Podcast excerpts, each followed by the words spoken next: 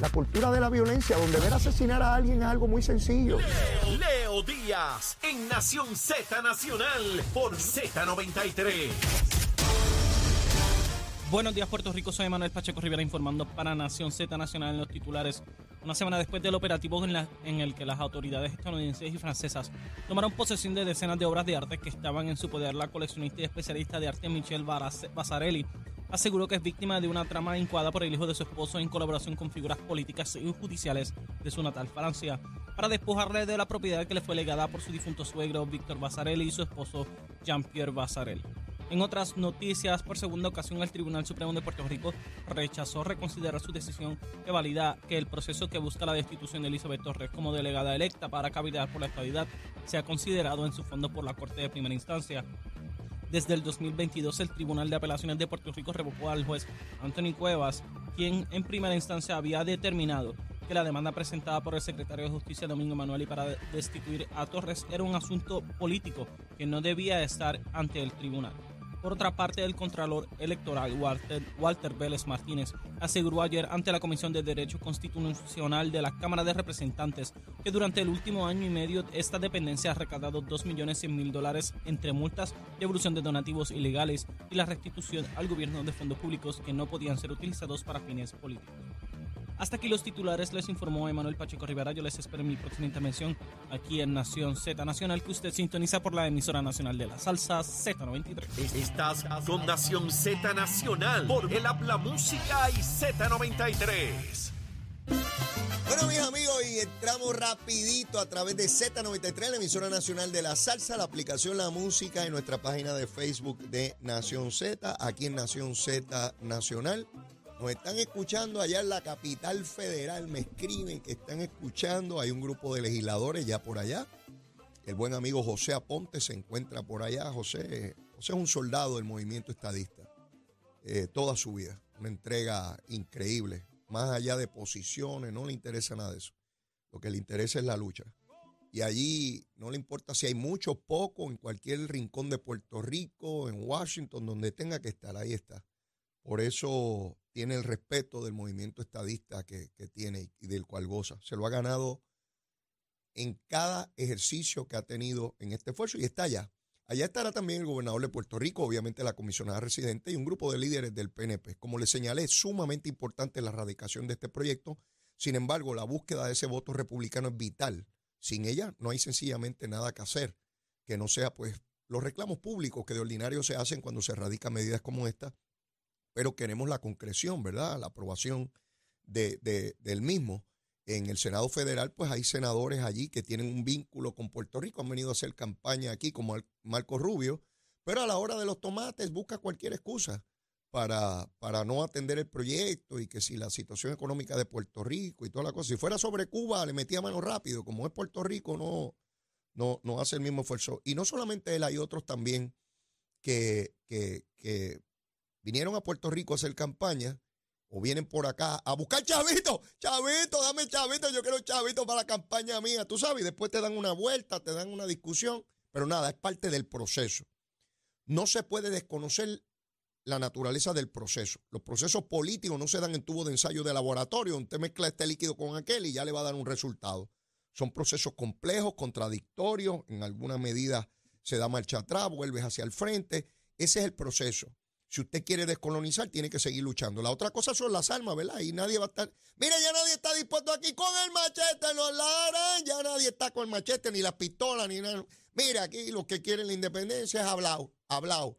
Pero fuera de eso, nada, eso era hace 50 o 60 años que cogían pistola y bomba. Pero ya nadie se atreve, ¿ves? Ya nadie se atreve, o no quieren, yo no sé.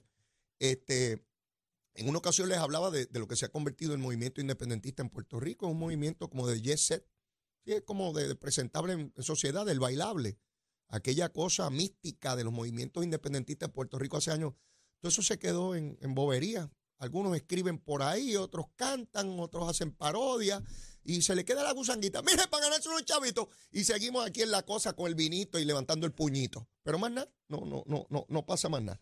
Así que vamos a ver.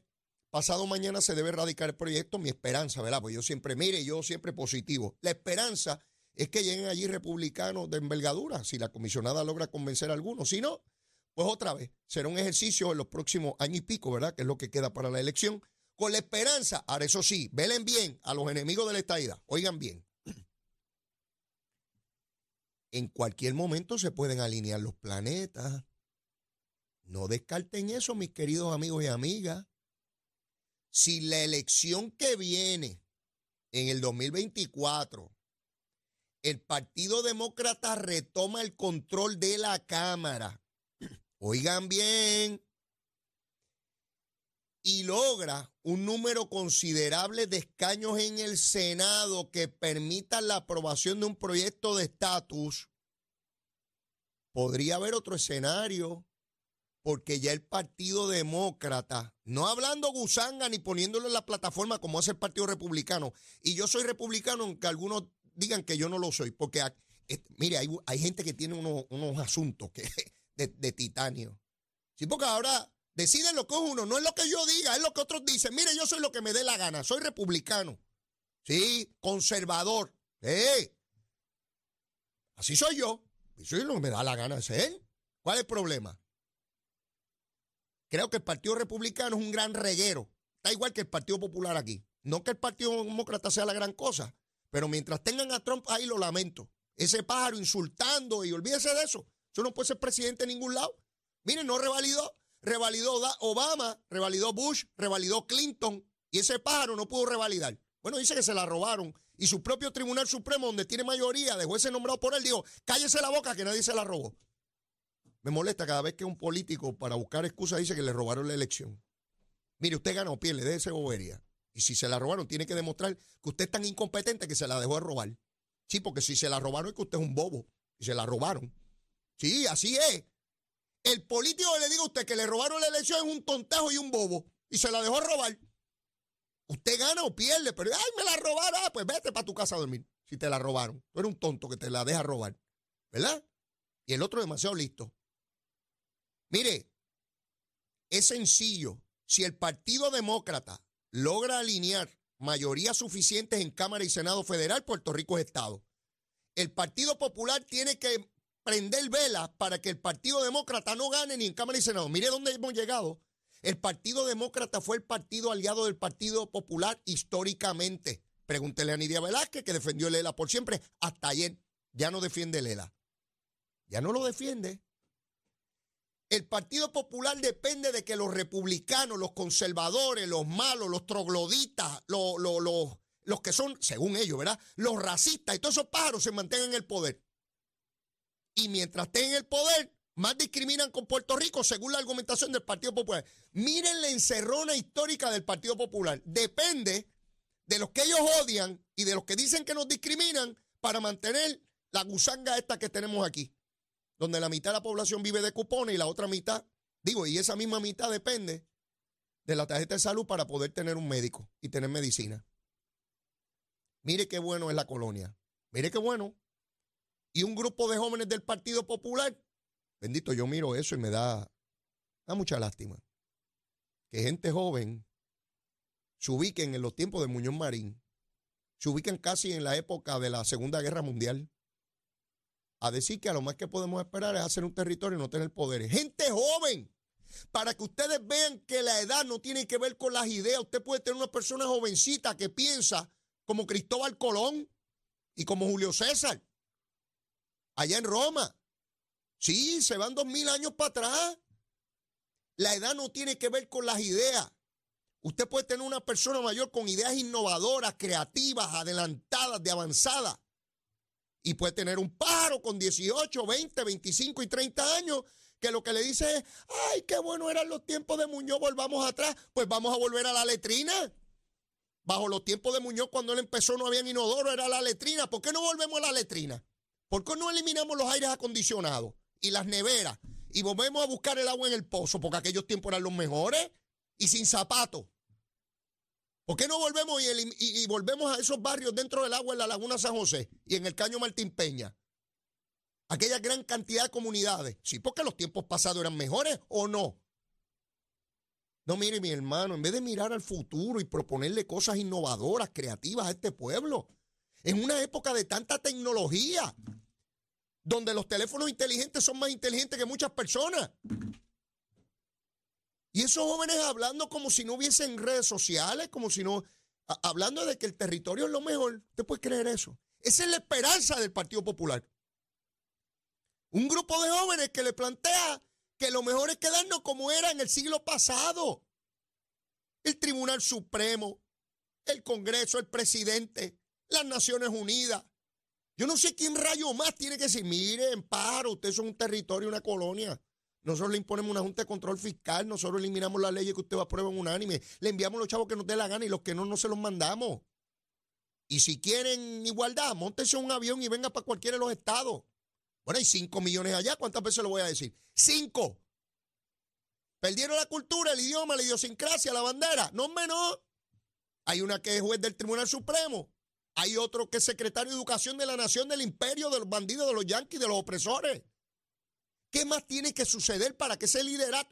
Yo no voy a hablar de los viejos del Partido Popular, bendito, son, son irredentos, ya eso no tiene, ¿verdad? Eso, eh, eh, imagínense usted. Defendieron lo que defendieron por toda su vida y no van a venir a decir ahora que lo que defendieron era un embuste. Yo lo entiendo, eso yo lo entiendo. Pero los nuevos, los jóvenes, los que dicen ser el cambio, decirle a usted que lo que hay es lo más que podemos aspirar porque es lo mejor que hemos tenido y que volvamos al siglo XX que nunca llegamos al siglo XXI. Piénselo. A la gente del Partido Popular, piénselo. Si somos un territorio hay que resolver esto. El 53% votó por la estadidad. Ahí hay un montón de populares. Ahí hay un montón de populares. Ah, que yo no voto por los PNP, sí, porque la guerra entre PNP y populares imposibilita, ciega, el que personas vean este proceso en lo grande. Los chiquitos son los candidatos. Todos esos candidatos pueden irse todos para las ventas hoy. de todos los partidos. Eso no es lo importante. Lo importante es los instrumentos legales, jurídicos, políticos, económicos para echar para adelante a la gente que vive aquí. Digo, a menos que querramos que, que se vaya todo el mundo de aquí. Porque no nace gente, porque se van de aquí. ¿Nos debemos seguir despoblando? Les pregunto a ustedes. ¿Quién va a quedar aquí dentro de 20 años, dentro de 25? Digo yo, probablemente ya no esté en ese momento, pero los que estén, los que les toque. Habrá otro pájaro haciendo este programa, no se crea. Tan pronto yo me vaya, viene otro. Mire, de indispensable está lleno el cementerio. Está lleno de gente allí, esto siguió dando vueltas. Y nos vamos a ir nosotros y va a seguir. El que crea que, ay, me voy se acaba el mundo, no se acaba nada. Mire, le dan una lloradita a uno los primeros días y después un crespón negro y quitan el crespón al otro día y se acabó, vámonos que, que, hay fiesta el sábado en tal sitio y vamos para allá darnos el palo. Así es la cosita. Así, no importa quién sea, ¿eh? no importa quién sea. Así es que este jueves se radicará esa gusanguita allí y veremos cuál es el impacto de la misma. El Contralor Electoral fue a la legislatura ayer, está procurando mayores herramientas, garras, para poder identificar a aquellas personas que violentan la ley electoral en los donativos. Esto es bien complejo, ¿no? Es la misma función que tiene los demás organismos que tienen que ver con la justicia criminal. No importa las salvaguardas que usted ponga, las personas que quieren violentar la ley siempre van a buscar subterfugio, eh, porque el que quiere violar la ley, mi hermano, la va a violar como sea. El Código Penal establece 99 años para que mate a alguien. ¿Y verdad que hay gente en Puerto Rico que mata gente? Algunos por, dinero, los gatilleros. Dame mil pesos, yo voy y lo ejecuto. Los códigos están ahí, las leyes están ahí, las penalidades están ahí. Probablemente lo más que necesita el Contralor sea los recursos para hacer las auditorías o las intervenciones in. ¿Qué rayos in? En el lugar. Mientras está la campaña, que pueden llegar auditores allí como un allanamiento. Y pues, déjame ver qué tú tienes aquí, qué tú tienes allá, quién te hizo esto, que pueden llegar a las actividades económicas y decir, este, este fulano, esto es lo que donó. Sí, porque es como los informes de ética gubernamental, como las planillas que usted rinde Hacienda. Usted rinde la primera, mete el embustito y que el próximo planilla corresponda a la primera y que el embustito siga ahí metido. Y a menos que vayan allí a averiguar que la casa que usted vive no, no, no, vale 100 mil, sino medio millón. O a menos que vayan allí, no lo saben, ¿verdad? se dejan ir por los papeles, todo está en orden. Así que el Contralor Electoral confronta exactamente los mismos problemas que confronta Hacienda, que confronta Ética Gubernamental, que confronta el Departamento de Justicia, y es que a menos que usted tenga una cantidad de recursos inmensísima, que pueda tener una cantidad de personal inmensísima y pueda llegar hasta los sitios, a ver si es verdad. Leito, ¿de dónde sacó su vehículo? ¿De dónde sacó su casa? Sus gastos operacionales, los de su familia. ¿Es efectivo o es cash? ¿Quién le paga? ¿De dónde? Ah, pues vamos a todos esos sitios. Usted puede hacer eso con todo el mundo. ¿Verdad que se necesitan muchos recursos? ¿Verdad que sí? Nada, no es que estoy a favor, obviamente, de lo que está pidiendo el, el Contralor Electoral y me agrada que la Asamblea Legislativa le haya dado audiencia de inmediato a la petición del Contralor Electoral y lo que esperamos es que cada vez nuestro sistema electoral refleje no solamente la voluntad del pueblo, sino que los recursos que se utilicen para campaña sean conforme a la ley y que sea un proceso eh, de igualdad de condiciones para todos los participantes del proceso. A eso es lo que debemos aspirar como pueblo democrático. Ocurren violaciones aquí, ocurren en los Estados Unidos y ocurren en cualquier parte del mundo. Otra vez, lo que necesitamos es que ocurran las menos posibles, que sean lo menos grave posible y si, y si posible también poder prevenirlo. Así que esa es la labor que tiene la Oficina de Control Electoral. Yo recuerdo cuando yo corrí la primera vez allá en 1992 como candidato oficial de un partido, eh, bueno, de un partido parece que cualquiera, del Partido Nuevo Progresista. Eh, y no era tan riguroso como hoy. No, no había que rendir tantas cosas y lo que había que rendir era bastante genérico. Cada vez, cuando yo comparo lo que tienen que rendir hoy un candidato a tanta oficina de gobierno distinta que lo fiscaliza versus lo que yo tuve que rendir en 1992, no hay comparable. No hay comparable. Hoy es dramático, pero dramáticamente mucho más fiscalizado el proceso electoral. Desde los recursos, las campañas, los dineros, todo, todo, todo, todo, todo. Eh, y de hecho, hay auditorías para corroborar que la información que uno puso, pues, que es la, la que corresponde. Así que, enhorabuena el paso que está dando la Asamblea Legislativa sobre este particular. Ayer se rindieron las planillas. ¿Usted rindió? ¿Pagó? ¿Le llegó el reintegro? Francisco Párez ha hecho historia con la mayor cantidad de dinero recaudado y la mayor cantidad de dinero reintegrado. No esperando meses o años como con Zaragoza, que dice ahora que tiene la contestación al mundo entero. No, a su cuenta bancaria histórico, con un sistema que él está muy orgulloso y no es para menos, junto a todo su equipo de trabajo, no se cansa de darle gracias a todo el equipo de Hacienda, donde el sistema se ha avanzado enormemente con la tecnología y hoy, sin mucho esfuerzo, usted rinde su planilla en Suri, ya todos los documentos de las personas que le pagan a usted tienen que subirlo allí. Mi CPA, por ejemplo, yo no tengo que estar yendo a las personas que le brindo servicio para que me den cuántos retuvieron y toda la cosa, porque ellos tienen la obligación en ley de subirlo a Suri. De manera que mi CPA accesa a mi cuenta, ve las personas que me pagaron, cuánto me pagaron, cuánto se dedujo, cuánto se retuvo, prepara la planilla ahí en su computadora, yo le autorizo, una vez verifico que esos son los números, y ella zumba eso por ahí para allá y lo radicó. Ya está. Y si hay que pagar algo con la tarjeta de crédito o con la cuenta bancaria, ahí se pagó. No hay que ir a hacer una fila, no hay que ir a... Claro, siempre pueden haber casos que hay algún problema que requiere eh, que la persona vaya eh, pues presencial, ¿no? Y vaya a Hacienda y porque hubo un fallo, un problema en algún sitio. Pero eso es mucho menor. Están hablando de que solamente el 5% o menos pidió prórroga por razones parecidas a las que le acabo de explicar. Pero quiere decir que aquellas filas enormes que conocimos por mucho tiempo, donde ponían hasta orquestas en, Hacienda para que usted fuera a tirar el sobre allí dentro, yo recuerdo cuántas veces fui para rendir a tiempo eh, la planilla de contribución sobre ingresos. Esa es nuestra responsabilidad ciudadana. ¿Y a qué debemos aspirar? A que se baje la contribución. El gobernador mandó un proyecto para bajar las contribuciones y Zaragoza dice que ese no. Zaragoza dice que ese no. Él no, él no trajo ninguno, él no se inventó ninguno, pero tan pronto el gobernador envió uno, dice que ese no y que él va a evaluar uno. En la Cámara, por lo menos, se abrió a vistas públicas. Eh, Jesús Santa, el legislador de Jesús Santa, le abrió el proceso a vista pública, que es como tiene que ser. Y allí se discute enmienda, cómo mejorar. Todo proyecto es susceptible de ser mejorado. Todo, no importa quién lo radique, el gobernador, el senador, el todo proyecto es susceptible de ser mejorado. Y lo que yo no vi, lo vio el otro y mejoramos. Ese proceso a mí me encantaba. Cuando estaba en la legislatura, se radicaba algo y todo el mundo aportaba para mejorar la medida. Y era increíble porque de momento a alguien se le ocurría algo que a nadie más lo, vio. Eh, eh, y eso eso hace del proceso legislativo unos ricos.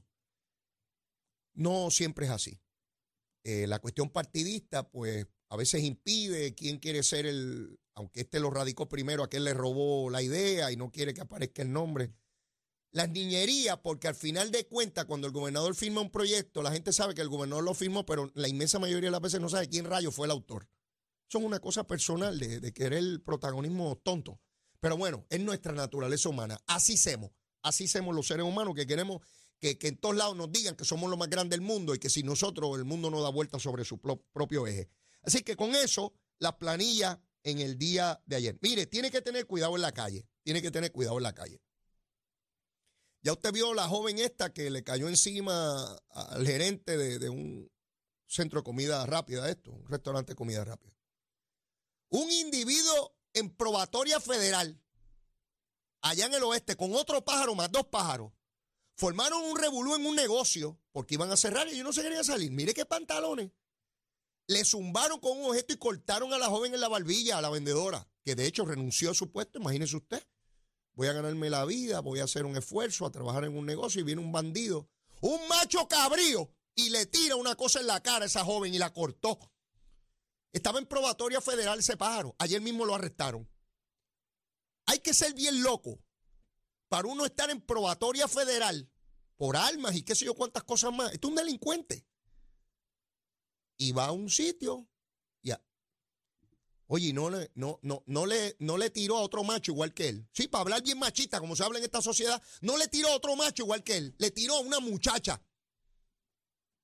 No tuvo los overoles de tirarle a otro macho como él. A ver si era verdad que el gas pelaba con la probatoria federal esa. A ver si ven pedazos para el otro lado. Sí, porque qué mucho abusador cuando ven a alguien más débil. Qué mucho abusador. Ahora, no se enredó con un tipo allí a tirarle algo a una muchacha que cortó en la barbilla. Yo veía la foto y a uno le da un coraje que uno dice, Dios mío. Y uno no cree en la violencia y toda la cosa, pero de verdad que hay gente que no importa lo que le suceda a usted en la calle, usted no responda. Pueden acabar con su vida. Así están los pájaros allá afuera que se creen que Puerto Rico es de ellos porque tienen la boca más grande, porque tienen un revólver o porque son bravos y los demás tienen que callarse porque se creen que uno le cabe por la boca. Sí, mi hermano. Yo me crié en un barrio difícil, ¿sabes? Barrio difícil. Y cuando había un bocón no duraba mucho. Sí, allí la ley era... El proceso era expedito, ¿sabes? Y económico, era bien rapidito, no, no había juicio ni nada de eso, era, era una cosa rapidita. Bueno, Chero sabe si se crió en el mismo barrio mío. Aquellos se disponían de los asuntos bien rápido. Mire, William Villafañe ya está aquí. Venimos rapidito después de la pausa. ¿A qué venimos? Pues ya usted sabe, a quemar el cañaveral. Llévatela, Chero. Buenos días, Puerto Rico. Soy Manuel Pacheco Rivera con la información sobre el tránsito. A esta hora de la mañana continúa el tapón en la mayoría de las carreteras principales del área metro, como es el caso de la autopista José Diego desde el área de Bucarán hasta la salida hacia el Expreso Las Américas. Igualmente la carretera número 2 en el cruce de la Virgencita en Candelaria en Toa Baja y más adelante entre Santa Rosa y Caparra. La PR5, la 164 y la 167 desde Naranjito, así como algunos tramos de la PR5, 167 y 199 en Bayamón. Además, la avenida Lo Más Verde entre la American Military Academy y la avenida Ramírez de Arellano, la 165 entre Cataño y Guaynabo en la intersección con la PR22, el expreso Valdeoriote y de Castro desde la confluencia con la ruta 66 hasta el área del aeropuerto y más adelante, cerca de la entrada al túnel Minillas en Santurce. Además, la avenida 65 de Infantería en Carolina, el expreso de Trujillo en dirección a Río Piedras, la 176, 177 y la 199 en Cupé y la autopista Luisa Ferré entre Montelledre a la zona del Centro Médico en Río Piedras y más al sur en Caguas, también la 30, desde la colindancia desde Juncos y Gurabo hasta la intersección con la 52 y la número 1.